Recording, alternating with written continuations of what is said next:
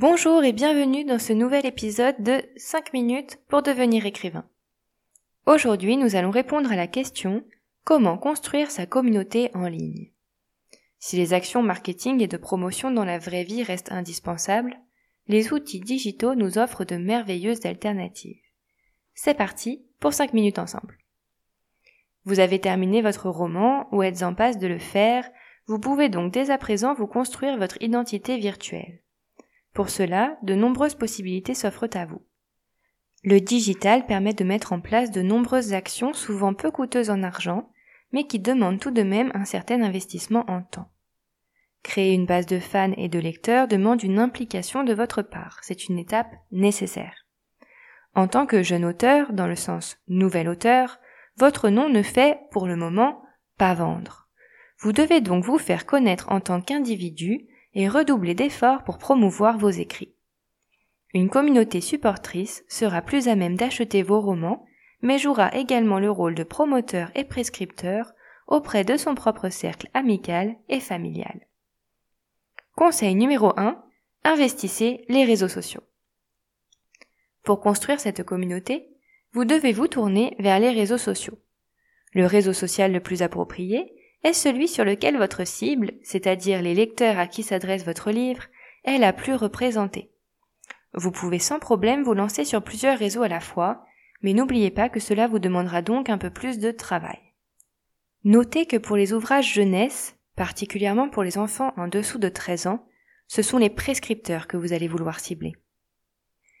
Conseil numéro 2, développez votre propre site internet.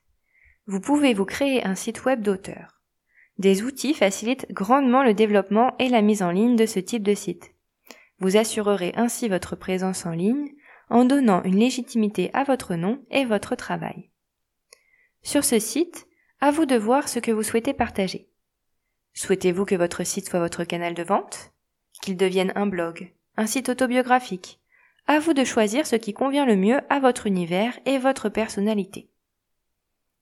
Conseil numéro 3 Créez une newsletter.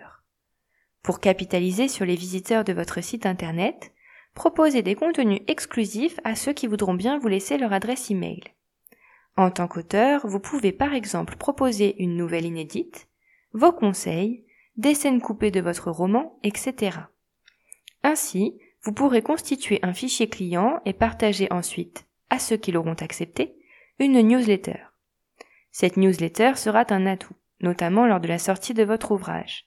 Vous aurez déjà une base qualifiée, prête à vous écouter.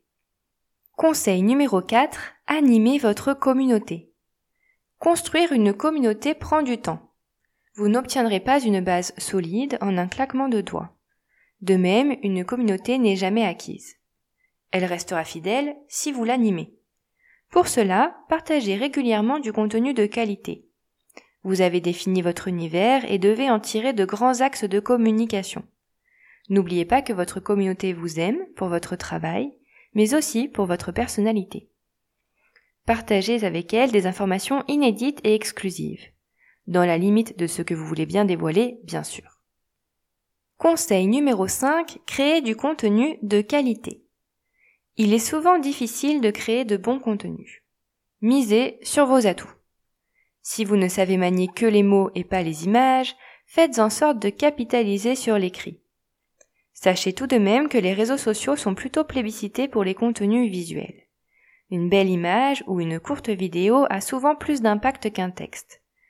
Si vous n'avez pas la fibre artistique quand il s'agit de traiter de l'image, soyez naturel et sincère.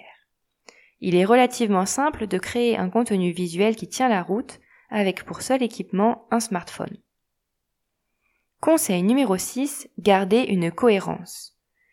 Multipliez les points de contact à travers les réseaux sociaux, votre site web, mais aussi votre newsletter peut vous faire perdre le fil. Chaque support doit être la voie d'un positionnement. Vous ne pouvez pas partager les mêmes informations de la même manière sur tous les canaux. Vous devrez donc créer des communications différentes tout en maintenant une cohérence sur tous vos supports.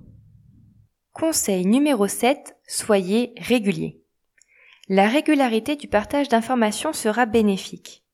Maintenez à jour un calendrier de vos publications et planifiez-les au moins un mois à l'avance. Cela vous obligera à vous en occuper et maintiendra une ligne directrice. Pour une newsletter, par exemple, ne lancez pas la première sans avoir écrit la seconde. Il serait dommage de prendre un bon départ et de ne plus avancer. Renouveler sa prise de parole permet de ne pas se faire oublier et d'apporter un contenu d'actualité.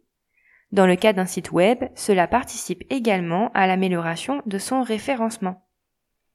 Pour résumer, la création et l'animation d'une communauté en ligne est un travail à part entière.